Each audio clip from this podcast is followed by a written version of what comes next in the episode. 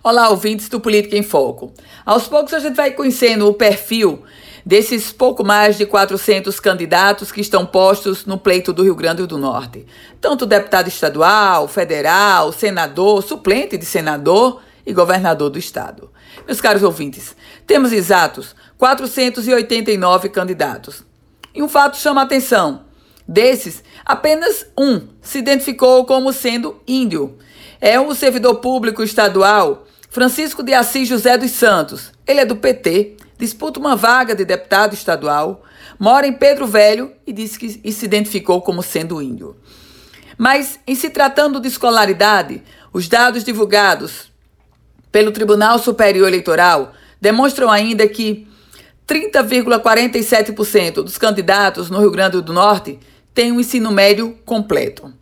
6,75% e, portanto, eu estou falando de 33 candidatos, não concluíram o ensino superior.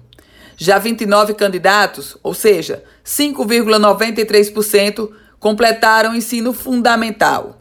E 11 candidatos, exatos, 2,25%, têm o fundamental incompleto, enquanto 3,98% dos candidatos têm ensino médio incompleto.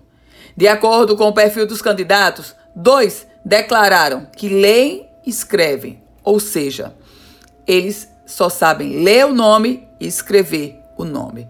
Meus caros ouvintes, esses são alguns dados que embasam o perfil dos postulantes que estão postos e querendo o nosso voto. Eu volto com outras informações aqui no Política em Foco com Ana Ruth Dantas.